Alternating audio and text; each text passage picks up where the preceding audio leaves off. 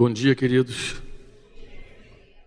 Quero, que a, quero de verdade que a paz de Jesus seja com teu coração, com a tua vida. Queridos, eu queria abrir a Bíblia com você, no Evangelho de Mateus. Eu, eu está no meu coração. Eu estou aqui como se eu precisasse falar com alguém, sabe? É uma, uma pessoa, como se eu tivesse necessidade de conversar com alguém e ensinar alguém um assunto. Eu normalmente não, não ensino em reunião geral. Em reunião geral, eu normalmente busco a palavra inspirada. Acho que é muito bom você ter a palavra inspirada, o devocional, né? Fazer você refletir sobre o Senhor. As minhas ministrações de domingo sempre é para gerar fé.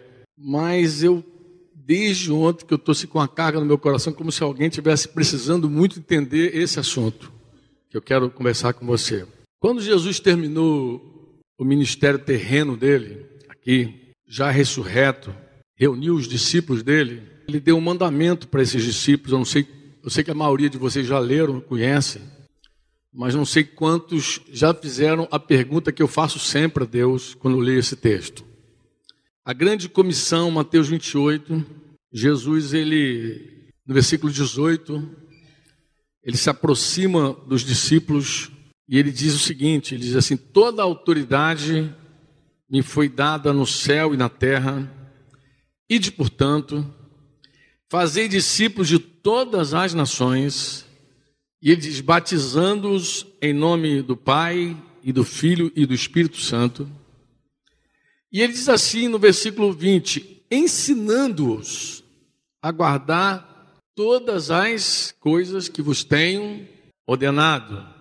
E eis que estou convosco todos os dias até a consumação dos séculos. Eu não sei se você já fez essa pergunta, mas eu várias vezes ainda pergunto ao Senhor que todas as coisas são essas. Eu quero muito conhecer todas as coisas que Jesus ensinou aos discípulos, para que os discípulos ensinassem aos novos discípulos.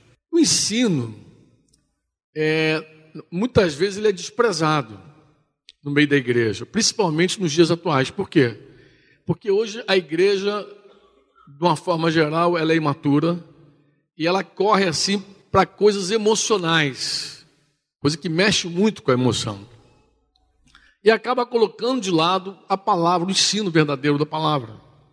Eu já consegui ouvir gente falar, pregar sem citar a Bíblia nenhuma vez. Eu já vi livros que você abre assim, lê o livro e não tem um texto bíblico. Parece que a pessoa está falando de si mesmo, está comunicando algo de si mesmo.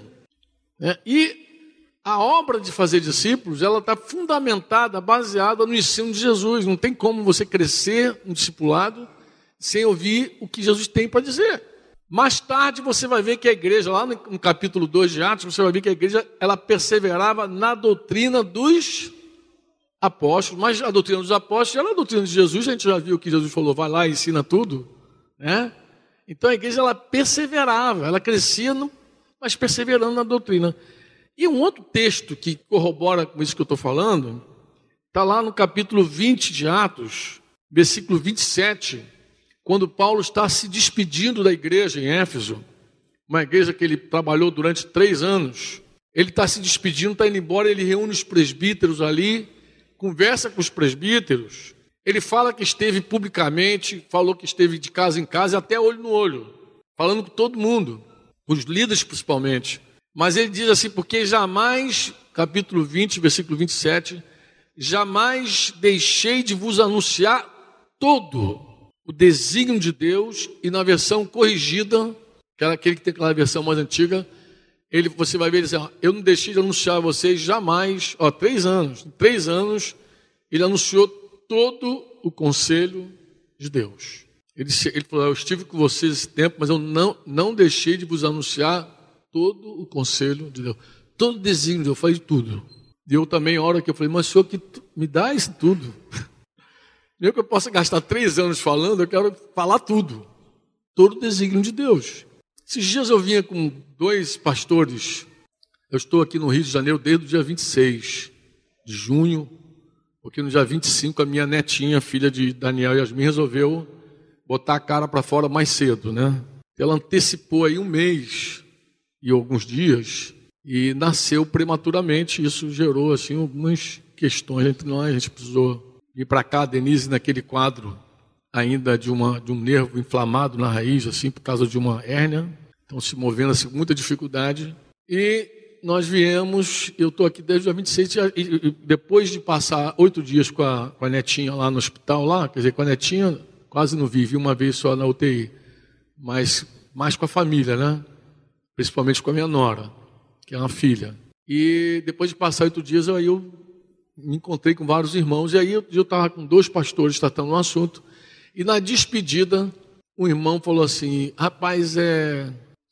A gente precisa conhecer mais, a gente precisa aprender a lição, a gente precisa conhecer mais a palavra, ele falando da necessidade da palavra. E o outro disse: Rapaz, o importante é depender de Deus. Você não precisa nem se preocupar com o ensino, dependa de Deus aí. O negócio é estar com o Espírito Santo. Aí eu falei: Olha, querido, eu voltei para trás e falei: Olha, o que você está falando é verdadeiro. Nós precisamos conhecer todo o conselho de Deus, não apenas um, tudo, todo o Senhor a gente precisa conhecer. E o que o outro estava falando também é verdadeiro. Por quê? Porque se você for aprender todo o desígnio de Deus, a lição 001 da tua vida vai ser a seguinte: sem mim, disse Jesus, nada podeis fazer. Quer dizer, nós precisamos, nós precisamos aprender tudo, mas a lição que não pode nunca sair da nossa vida, nunca, jamais, qual é? Que sem Jesus é impossível fazer qualquer coisa. Eu ouvi aqui o testemunho da irmã Eliane, né? Eliane? Eliane falando e falando que ela ouviu sobre submissão há muito tempo. Uma coisa é você ouvir o um ensino, submissão. Outra coisa é você descobrir a dependência do Espírito e começar a viver no Espírito para viver a submissão ao marido. Aí você fala, mas por quê? Por que, que a gente precisa dessa dependência do Espírito. Por que, que não é suficiente a gente ouvir a lição e já chegar em casa a fazer? Por que, que não dá para ser assim no automático? Senta com o discípulo, dá os mandamentos que Jesus deu lá, perdão, é, carregar a carga uns dos outros, chorar uns pelos outros, orar uns pelos outros, hospedai-vos uns aos outros sem murmuração, e vai aí mais, orar uns pelos outros, confessai vossos pecados uns aos outros, acolhei-vos uns aos outros, como Deus em Cristo nos acolheu, se alguém tem motivo de queixa. Bem, pega todos os mandamentos, dá para o discípulo e acabou a história. Mas não, não é suficiente. Mas fala, por que, Franco? Porque nós somos seres espirituais. O que aconteceu contigo? Um dia, eu queria que você ouvisse como um bate-papo à mesa. Um dia você nasceu de novo. Você lembra quando você nasceu de novo? Quem é que lembra aqui? O dia que você nasceu de novo. Você lembra desse dia?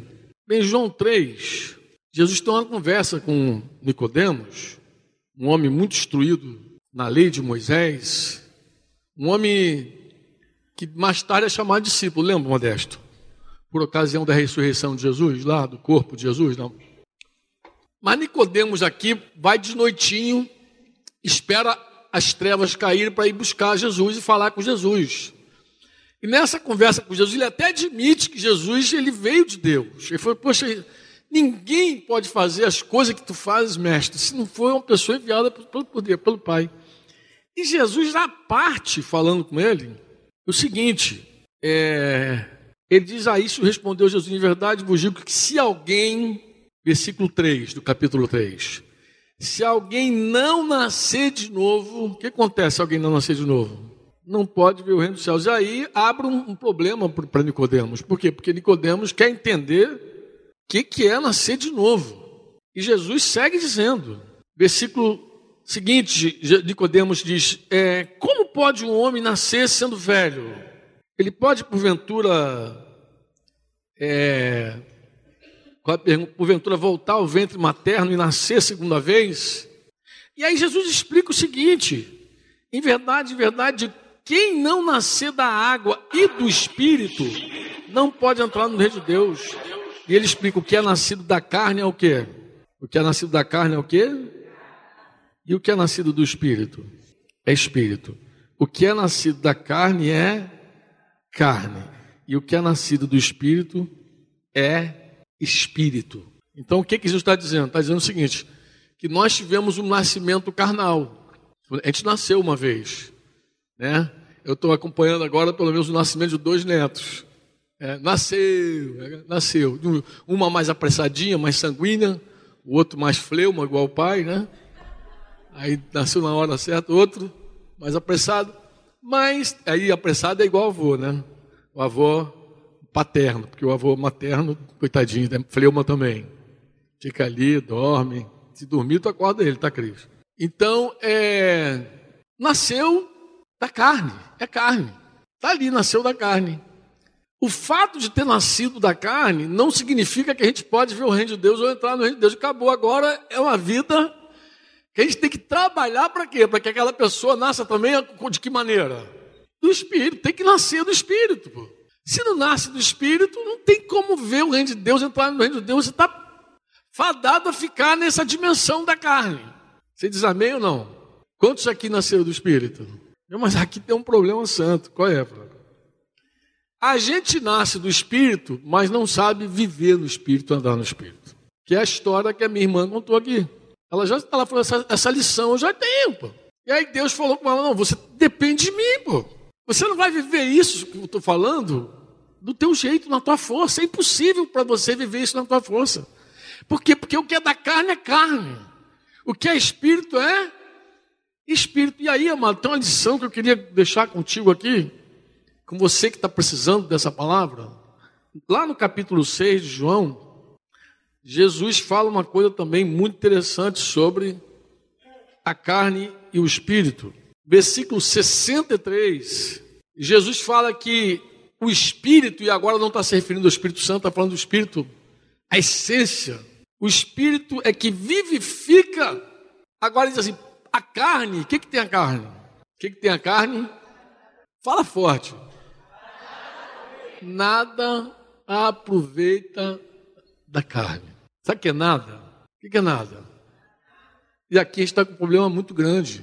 Eu queria que você entendesse para você sair desse nó que você está. A carne, ela não tem proveito algum para Deus. Por mais nobre que ela seja, por mais branca que ela seja, é carne. Jesus crucificou a carne.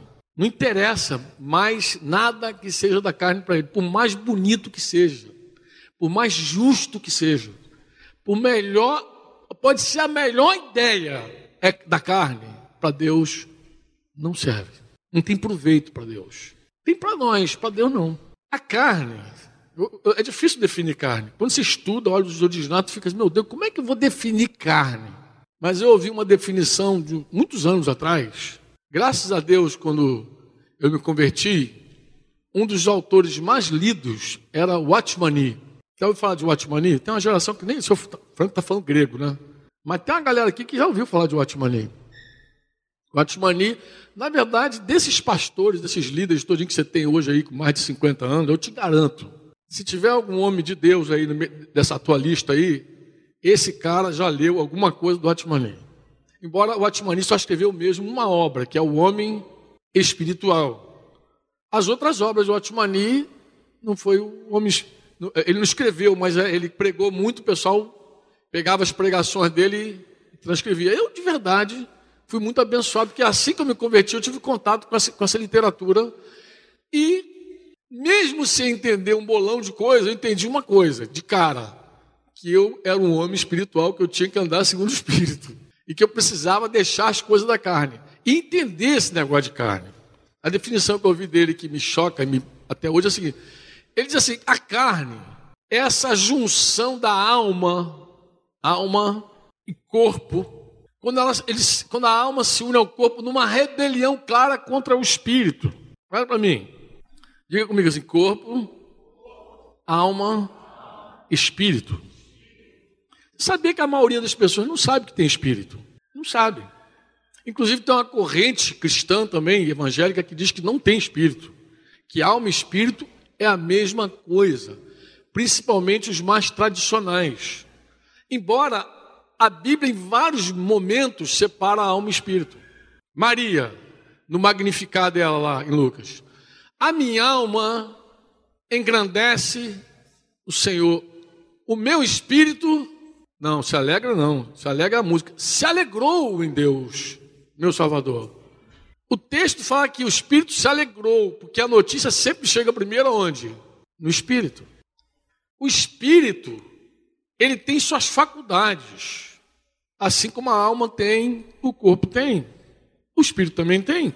A consciência humana, por exemplo, que é uma autoridade, de onde tu acha que vem a consciência? Tu acha que vem da tua alma? Olha, se a consciência tivesse na alma, você dobraria ela assim, ó. Mas ela não está na tua, por isso que ela te resiste. Por isso que ela diz não quando você quer fazer a coisa torta. Pela consciência do homem, Deus vai julgar o homem sem lei, porque a consciência é uma autoridade.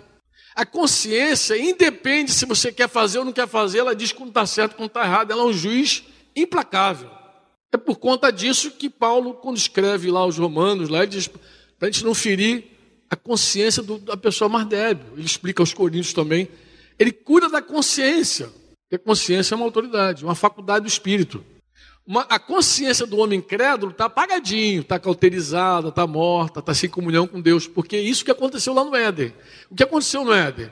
O que aconteceu no Éden é que o homem que tinha comunhão com Deus no espírito, porque Deus é espírito, o homem não pode ter comunhão com Deus na alma, no corpo, Deus é espírito. Vocês lembram disso? Esse homem que era guiado pelo espírito, o centro do homem não era a alma, era o espírito. O homem morreu. O Espírito Santo deixou esse homem e ele morreu. E ele perde a comunhão com Deus no Espírito, e agora a alma se rebela e governa tudo, através do corpo que ela governa. Ela governa através dos sentidos. Ela se orienta pelo que ela vê, ela se orienta pelo que ela ouve, ela se orienta pelo que ela percebe, conecta, toca. Ela é a alma, é a psique, o ego. Ela tem emoções que foram faladas aqui, até a irmã deu um testemunho, né? Que ela era governada pelas emoções. Na hora que ela falou isso, eu falei, que legal, era isso mesmo. As emoções falam de quê? Da alma. E a alma, junto com o corpo, nas emoções, é uma coisa que a gente chama de carne. Quando alguém diz isso é carnal, não fica ofendido, não. Se alguém falar assim, pô, isso é carnal demais, pô, tá, você está na carne, não fica ofendido. Ele está dizendo que você está governando, decidindo algo, mas não é pelo Espírito. Você não está ouvindo o Espírito Santo.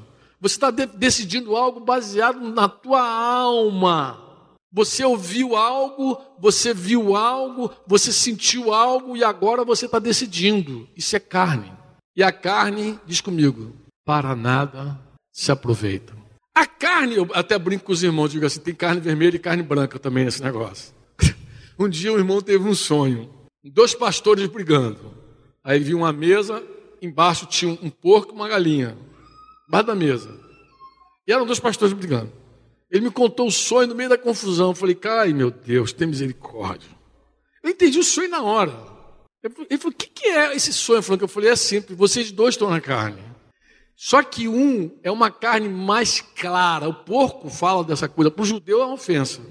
A mesa é o ministério. Porque a mesa é onde você serve. Mas a galinha é a carne branca. Misericórdia. E eu falei, eu citei, não, você é carne vermelha, porque é visível tua carne, e aquele ali é a carne branca, das boas obras, generoso. Eu digo, olha, uma carne, uma carne, irmão, branca, desculpa eu estar batizando assim, não está na Bíblia, carne é carne, tá? Mas eu estou citando para você entender.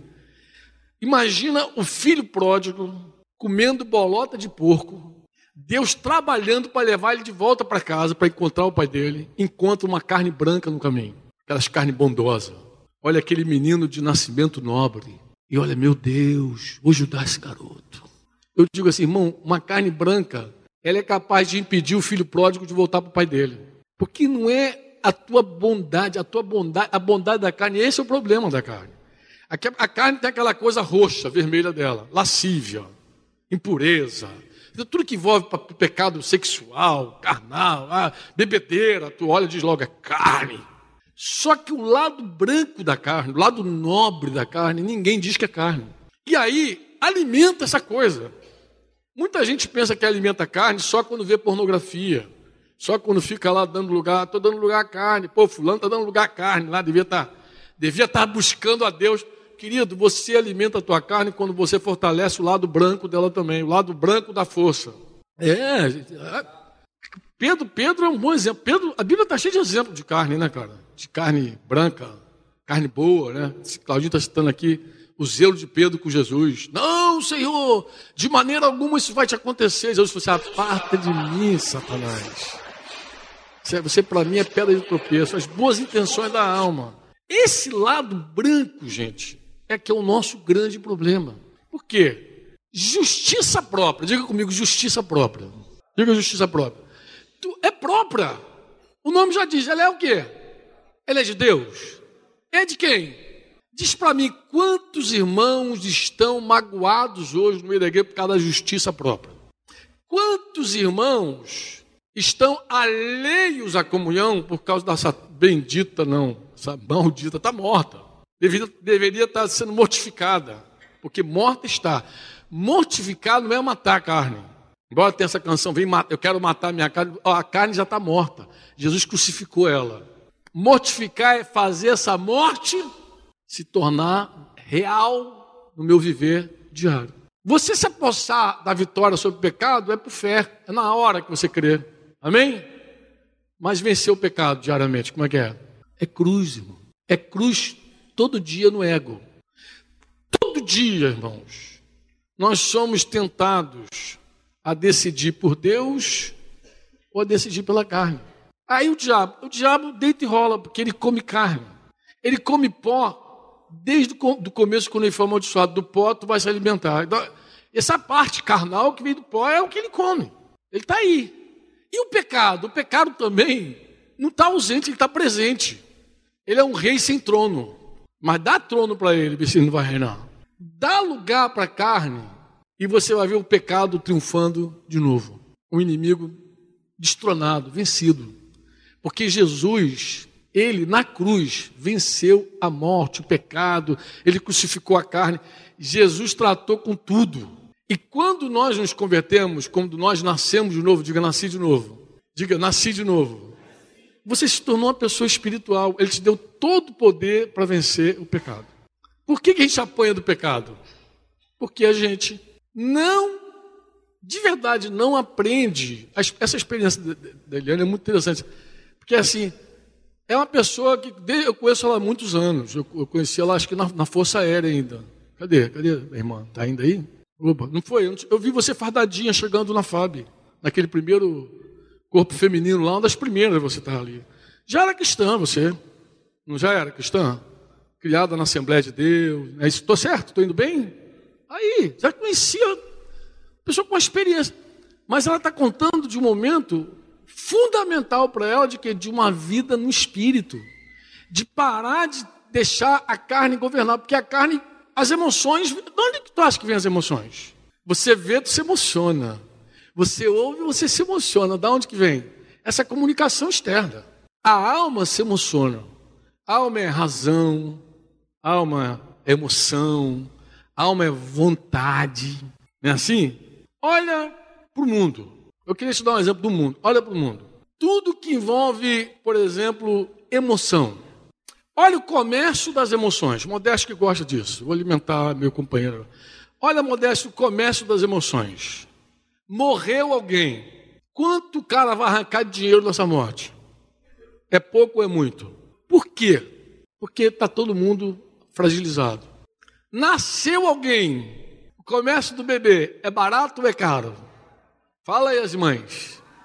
Ah, demais. Por que, que você acha que exploram esses, esses momentos? Aniversário, casamento, cada casamento mais invocado que o outro. Existe agora a, uma profissional, não sei qual é o nome exato da profissional, mas ela é uma pessoa especialista em pechinchar. Ela entra nesse nicho aí do mercado. Porque ela fala o seguinte: como a pessoa está emocionalmente envolvida, ela que vai casar, aí entra personal pichicha na hora. E diz assim: Deixa comigo, sai você de cena, eu vou negociar, porque eu não tenho sentimento, não tenho emoção, não tenho nada. Olha que coisa interessante, olha o mundo. Olha como as pessoas que são governadas pelas emoções, elas decidem. Se o negócio está embaixo, ela decide. Emocionalmente, não para para ouvir o espírito em nenhum momento. E a carne, irmãos, a carne ela tem várias características. Eu estava até pensando assim, vou escrever sobre as características da carne. Mas a mais engraçada assim, que eu acho da carne, assim, a característica mais engraçada, eu até acho que aquele filme Exterminador do Futuro, aquele que o cara vira líquido e vira homem, foi inspirado na carne. Qual é? A carne é assim, você senta com o irmão carnal e começa a pegar ele. Pá! Pum! Tu! E ele vai plá!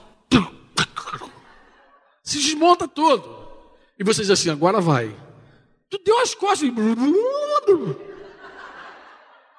ele volta. Volta tudo, parece que não viu nada. Não tem efeito algum. Tu fica impressionado. Tu vê isso na vida de alguns homens de Deus, na Bíblia. Saul. Olha para Saul. Tem momento na vida de Saul que tu diz assim, agora vai, meu Deus, ele se quebrantou, ele viu. Aqueles encontros com Davi, né? Oh, meu filho, eu te amo, meu filho. Converteu o coração dos pais aos filhos. Saúl a Davi. Meu querido, é uma página, nem, às vezes nem vira a página, Saúl já está de novo. Voltou. Faraó. Quem não lê as histórias lá de Faraó e fica assim, cada praga, não, agora vai. Aí vocês, não, mas quem endureceu o coração dele foi Deus. Mas como é que tu acha que Deus endureceu o coração de Faraó? Tirando a praga. Porque tem gente que só se quebranta debaixo do couro. Tem gente, ó, tem gente que está me ouvindo aqui, que já passou momentos com Deus muito difíceis e se quebrantou profundamente. Mas foi só passar o tempo ruim que já voltou a carnalidade toda de novo. O Senhor diz assim: o teu amor, Efraim, é como a neblina. O sol vem e logo passa. Tem gente que responde só temporário, rápido. A carne tem essa característica, é um quebrantamento rápido. Por que, Franco? Eu acho, irmão, eu creio. Acho, não, eu creio porque a gente nunca olhou para a carne como ela é de fato. Não tem proveito algum. A gente nunca se decepcionou com ela profundamente. A gente nunca olhou para a carne e disse, cara, Deus não gosta desse negócio. Isso aqui não tem nada de bom para Deus. A gente acha que a carne ainda tem alguma coisa boa. É a minha faculdade. É o, quando de faculdade, não estou falando do curso, não, eu tô, mas é, é o que você já, já desenvolveu, já alcançou, né, que pode estar até nas tuas letras também, mas é carne. E se é carne, Deus não recebe. Não recebe. O teu espírito tem uma outra faculdade. A faculdade uma das faculdades do espírito é a intuição. O que é a intuição? Intuição é a maneira como o teu espírito percebe as coisas de Deus e comunica a tua alma. A tua alma, ela é revelada pela intuição. Ela vem assim, é um negócio que dá dentro de você assim, você diz, entendi. Você começa a buscar Deus, orar. Às vezes então, um texto da Bíblia, como minha irmã citou, você leu várias vezes, mas o negócio está lá, daquele não entra. De repente, a, o Espírito capta aquilo ali de um jeito e comunica a alma de uma maneira que ela fica. É, é, a gente está voltando, quando a gente está num momento como esse, ao que era antes, ou seja, o Espírito governando de novo. O homem. Não é mais a alma tomando decisões, é o espírito decidindo. Porque a alma, se ela decidir sem ouvir o espírito, ela vai o quê? Ela vai atender as emoções, ela vai atender a vontade. Eu falei do comércio de bebê, morte, vida, mas tem casamento, festa, coisa e tal. Mas tem um outro lado também. Olha, olha também o mundo quando se move na questão da vontade. Observa, irmãos, como tem gente que tem a vontade forte que o maior problema daquela pessoa nem é emocional, não. É vontade. Ela é uma pessoa de vontade forte. Você, já, você conhece alguém com vontade forte? Que é difícil tratar? Não, eu já vi, eu, eu, acho que eu já falei isso aqui outro dia. Eu falei, gente, tem casos que eu fico assim, tão impressionado. Às vezes a pessoa está tá doente, às vezes a pessoa está doente. E quando você olha assim, cara, se eu tivesse agora, a pessoa tava, já estava igual mingau, mingau. Estava todo quebrado, mas aquela pessoa continua forte. Um dia eu conversava com a irmã e ela falou assim: Não, Franco, mas eu, eu sou tão fraca. Já, já ouviu alguém dizer que é tão fraco? Eu falei: Não, filha, você não é fraca, você é muito forte. Se você fosse fraca, você já estava quebrantada. Você é muito forte. Aí ela falou: Mas a carne é fraca. Eu falei: Opa, a carne é fraca e forte. A carne é fraca foi quando Jesus falou para a carne: Vem orar comigo, vem vigiar comigo. Para as coisas de Deus, a carne é uma negação, ela é fraquérrima. Ela é fraquérrima, ela é uma negação. É assim, Zaninha? Tu chama a carne para ler, para orar, vai, chama. Já começa a dormir no automático, já.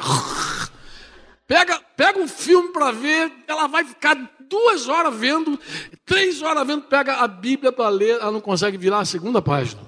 Carne é fraca, Jesus falou, a carne é fraca, mas fraca para as coisas de quem? De Deus. Mas para as coisas da carne, ela é fraca? Uh, para fazer vontade dela, ela é forte. Ela é muito forte. E esse papo de que a carne é fraca, irmão, entenda. Ela é fraca quando o assunto é Deus. Quando o assunto é pecado, ela é forte. Ela não é fraca. Ela é forte. Prazeres. Os prazeres. Já falei aqui uma, uma vez, até o irmão me lembrou esses dias. Falei, ah, lembro, Franco. Ele, ele não estava aqui não, mas ele ouviu, assistiu um DVD, coisa e tal. Falou, ouviu uma mensagem tua que tu falou assim: o corpo precisa só de pão, mas a alma tem uns detalhezinhos. Requeijão, manteiguinha, presuntinho, ela vai, ela vai queijinho, a alma tem. Se, se fosse só para matar a fome, era coisa simples. O problema é que a alma entra em ação, né? Agora, por que, que a alma entra em ação? Ela entra em ação porque um lado forte da alma também é prazer. Por que, a gente se, se enrola em tanto pecado? Por causa de quê? Causa do prazer. Quem já ouviu a palavra hedonista? Você sabe quem é um hedonista? Sabe não? Ah, fala aí quem sabe. O Deus dela é o prazer. O centro da vida dela é o. E aí, olha o mundo, como é que o mundo explora isso bem. Explora ou não explora? Explora ou não explora? Claro que explora. O mundo nem entende essas coisas que a gente está conversando aqui. Eu acho, que o mundo bem profundo, ele conhece a psicologia. Já é o estudo da alma, já entra ali, já conhece um monte de sintoma e tá, tá, tá. Já, já enquadra um monte de situação, às vezes sem resposta. A psiquiatria entra aí em alguma coisa, mas conjugando o corpo, né? É, tem, os caras conhecem as doenças psicossomáticas, mas como é que a medicina vai tratar, por exemplo, uma, uma doença pneumopsicossomática? que, que é isso? Falou grego. Ah, é assim: pneuma é espírito. A, a, a, a, ciência já considera a doença psicossomática. Qual é? É a doença da alma que explode aonde? No corpo. Mas Jesus tratou de gente que o problema estava no espírito, que não estava na alma, nem no corpo, mas aparecia no corpo. Quem lembra daquele, daquela pessoa envergadinha assim? Lembra daquela mulher envergadinha lá? Lembra? anos ali tortinho. O que, que era aquele assunto? O que, que era aquele assunto? Quem lembra? Era um demônio que amarrou aquele filho de Israel lá não sei quantos anos, não me lembro agora. É anos estava ali. Mas não era físico, não era mental, era uma coisa o quê? Espiritual. Porque o homem incrédulo também tem contato com o mundo espiritual. Tem ou não tem? Tem homem incrédulo que sabe que tem espírito. Sabe ou não sabe? Sabe. Ele, inclusive, tem contato com os espíritos através do espírito dele. O contato dele com os espíritos, com o mundo espiritual, é através do espírito dele. Tem gente que entende isso. Isso já há muitos séculos. Desde que o homem está aqui, ele já descobriu que ele podia ter contato com o mundo espiritual, mesmo o homem incrédulo. Só que nós, diga assim, nós, diga nós, nascemos de novo. Diga, nós somos seres espirituais. Nós somos espirituais, irmãos. Nós devemos ser governados pelo Espírito. Lembra que eu falei que eu estou aqui com um sentimento desde ontem de que eu precisava conversar com alguém? É que eu estava assim, eu estou assim de um jeito. Desde ontem que estou assim, é como se alguém precisasse entender de verdade pela primeira vez que o governo da sua vida não é a alma. A carne não tem proveito algum. Por mais nobre que seja, ela vai te encher de quê? De justiça própria. Autopiedade. Tu acha que autopiedade vem de onde? Autoajuda. Tem um livro que o título é Autoajuda ou Ajuda do Alto? Decide. A alma é isso. A alma, ela, ela é engravida pelo ouvido. Ela senta lá em frente à televisão, ouve uma notícia, já está grávida. Ela contraria a palavra. Ouve uma fofoca, já está doente. Vai lá, irmão, semeou contendo, ela fica morta. Ih, tu sabe que o fulano falou de você? Ih, ah, ih, ah, ah, a alma vai se enfermando aí. A alma é governada dessa maneira. Tem gente que é o sentimento que prevalece, tem gente que é a vontade que prevalece, mas está tudo embolado. Todos que são as emoções, é a razão. E, gente, quem governa tudo é o Espírito. De um jeito ou de outro a gente vai aprender esse negócio. O ideal seria que a gente aprendesse assim, ensinando, revelado. Lição 001. Guarda o que eu vou te falar, que eu quero terminar aqui assim, ó. Tudo que você ouvir acerca do Senhor, dos mandamentos do Senhor. Tudo, sem exceção. Você não vai poder viver se não for pelo Espírito Santo. É impossível. Porque você é um ser espiritual. E sendo espiritual, você depende totalmente do Espírito. O Espírito de Deus fala no teu espírito. diz que aquele que se une ao Senhor é um só espírito com Ele. O, o, Espírito Santo fala no teu espírito, o teu espírito fala a tua alma, a tua alma deveria ouvir o Espírito e obedecer. Se ouvirmos o Espírito e não obedecemos, nós vamos colher o fruto amargo das nossas escolhas. Está escrito: aquele que semeia para a carne vai colher corrupção. Gálatas 6. Aquele que semeia para o Espírito colhe vida, vida eterna, vida. Já Jesus também disse que aquele que está na carne, ele vai estar tá no caminho da morte. Paulo fala isso. Não, Jesus, Paulo diz: o caminho da carne é um caminho de morte. A, a relação com a carne é a relação de morte. A relação de vida é a relação com o Espírito. E o Espírito está em você. O Espírito teu renasceu. A tua consciência hoje ela é poderosíssima. Tua intuição, tua comunhão, porque outra, outra faculdade do Espírito é a adoração, é a comunhão dela, é aquele vazio que o homem preencheu. Lembra quando você preencheu o vazio? Rafael falou: Deus não apenas repreencheu o nosso vazio, graças a Deus que Rafael guardou isso. Ele também nos faz uma fonte a jorrar para a vida eterna. Não é apenas um tema de vou matar a tua sede, mulher samaritana. Eu vou fazer você uma fonte a jorrar. Então, Jesus ele fez essa obra na tua vida. Você crê ou não? Você crê ou não? De verdade, tu crê? Deus fez essa obra na tua vida. Mas nós precisamos aprender a viver como novas criaturas que somos. As coisas velhas já, eis que tudo se fez. Para de ouvir a carne.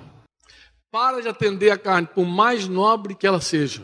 Ouça o Espírito. A ideia é boa, vamos saber se ela é de Deus. Vamos ouvir conselhos. É para isso que a gente ouve conselho. Na multidão de conselheiros, a segurança.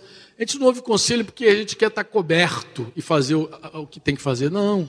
A gente ouve conselho porque a gente quer saber se é de Deus. Deus que nos guia. Deus que nos leva a frutificar. Ou é obra de Deus ou é obra da carne. O problema final é que a Bíblia diz que o fogo vai pegar. O fogo vai pegar e vai lamber tudo que for madeira, palha, feno, isso tudo fala da carne. Madeira, palha e feno, carne, isso tudo vai pegar fogo, a obra vai se perder. A obra da carne vai se perder todas elas. Mas o que for ouro, o que for pedras preciosas, o que for prata, diz a Bíblia que vai. O fogo, o que, que o fogo faz nesse, nesses elementos? Torna eles ainda mais. Mais o quê? Mais nobres. Eles ficam purificados. Deixa eu dizer uma coisa para você, amado. Prova. Diga comigo, prova. A gente sempre, quando pensa em prova, a gente pensa em teste. É ou não é verdade? Deus está me testando. Não é isso? Esse dia eu conversava com um pastor. Falei, querido, prova na Bíblia não é teste apenas. Na verdade, é muito além do teste. Entenda o teste. A prova na Bíblia é comparado ao ouro e o fogo. O fogo no ouro. O que, que o ouro faz no fogo? Desculpa, o que, que o fogo faz no ouro? Faz o quê? Não ouvi. Mas como é que ele purifica o ouro? Quando o fogo toca esses metais, a impureza vem para fora. Tu quer ver como é que está o coração de um homem? Tu quer ver como é que está o governo dele? Deixa ele passar sofrimento, tribulação. Na hora da tribulação, a coisa brota com força. Aí tu vê o monstro que está dentro. É isso que faz o fogo. O fogo, ele está destinado a provar, assim como o fogo prova o ouro prova prata, trazendo à tona tudo que está ruim. É na hora ruim que a gente fala um monte de besteira. É na hora ruim que o louvor falta, que não tem adoração. É na hora ruim. Então não se iluda, não fica achando que o fogo é um testezinho. Passei na prova, isso é alma também, isso é carne. Não é testezinho, Deus não te mete testezinho. Deus mete fogo na, na, na gente para a gente brotar o que está dentro. Se vai sair louvor, se vai sair murmuração. Amém? Você vai sair descanso, confiança em Deus, vai sair desespero, arrancando os cabelos. Ah! Aí é o fogo. É o fogo que mostra. É o fogo que diz para onde a gente vai correr. Se a gente vai para o refúgio, se a gente vai para o homem, para os príncipes. Os príncipes, não, já tem aqui, o cara tem acesso, está assim com os homens. E esquece o joelho. Para onde você corre. O trabalho do discipulador, amado, não é tornar você dependente dele a vida inteira. Um bom discipulado é quando a pessoa ensina o discípulo a depender de Deus totalmente. Isso que é discipulado. Discipulado é você levar o discípulo a depender integralmente de Deus. Discipulado é você pegar a pessoa e ensinar ela a viver no espírito. É por isso que a gente depende de relacionamento, porque está todo dia ali, se encontra, coisa e tal, e vê as ações carnais ali todinha. Discipulado muitas vezes é você arrancar tudo, carnegão, esse querido está vendo, está na carne. Esse troço, arruma, arruma a tua vida, levanta. Porque quando a gente está perto dos irmãos, a gente vê o cara que está empregado, desempregado, quando adoece, quando tem síndrome do pânico, quando não sei o quê. Vê os problemas todos para invadir a vida dele e ali perto, você vai dizendo aqui, aqui, lá, lá. O trabalho do discipulador não é tornar uma pessoa dependente. O discipulador não é um sacerdote da outra pessoa. Isso é pecado. Isso é pecado. Nós não somos sacerdotes uns dos outros. Nós somos todos sacerdotes. Reino de sacerdotes. Todo mundo tem que desenvolver o sacerdócio com Deus. O trabalho do discipulador é corrigir, diz, querido, isso aí não ouviu Deus, não, isso é carne. Isso aí você ouviu, foi teu sentimento, isso aí tu ouviu, tua vontade, isso é tua vontade, isso aqui. Isso é o trabalho do discipulado. Cooperar com a gente. Amém? Na hora do fogo, principalmente, porque o fogo bate, o negócio vem para fora. É bom estar tá perto na hora do fogo. Um discipulador é bom estar tá perto na vida do discípulo na hora que o fogo está pegando nele, porque a coisa brota com força. Vou terminar aqui. Amém? Mas eu, deixa eu pagar uma dívida minha aqui com vocês. Eu, alguns anos atrás, a gente fez CTM aqui, no Rio, lembra? CTM, treinamento missionário, e lá em Cabo Frio, um ano. Também eu, eu estive lá com os irmãos de Cabo Frio fazendo um ano. E eu ministrei esse assunto em todo o CTM. Esse assunto é que tudo se resume no amor de Deus. Porque quando você começa a andar no Espírito, você vai descobrir que o Espírito é amor, é a lei do amor, é maior que tudo maior que qualquer argumento da alma, maior que qualquer sentimentalismo, maior que qualquer emoção, é o amor de Deus. Pode certeza. O amor tudo sofre, tudo crê, tudo suporta, tudo espera. O amor fica até no prejuízo. O amor aceita o prejuízo. O amor é espetacular, porque é a vida no espírito. Eu terminava as aulas e os irmãos falavam, me dá uma apostila. Eu falei, não tem. Eu não tinha, eu tinha umas anotações, mas não tinha uma apostila. E eu entendi assim que eu tinha que escrever uma coisa mais decente do que uma apostila. Falei, eu vou colocar. E agora, uns anos atrás, uns três anos atrás, eu terminei de escrever. E um irmão lá em Curitiba, ele ficou de fazer um trabalho de, de fazer aquela parte mais técnica do livro, e editoração. É, obrigado, César. E aí, editorar e outras coisas mais, outros arranjos, capa, tal. E aí terminou e saiu esse livrinho aqui. É, é, tudo se resume no amor de Deus. A intenção desse livro, eu não sou escritor, vocês sabem. Eu registro coisas que eu creio que Deus fala na minha vida um tempo. Então, a intenção desse livro é ensinar também essa doutrina, que é um outro ensino.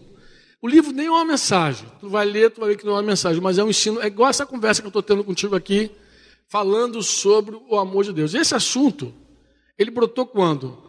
Um dia um irmão estava pregando para um satanista. E o satanista falou para ele assim: Deus é onisciente? Ele falou: É. Deus é onipresente? É. Ele falou.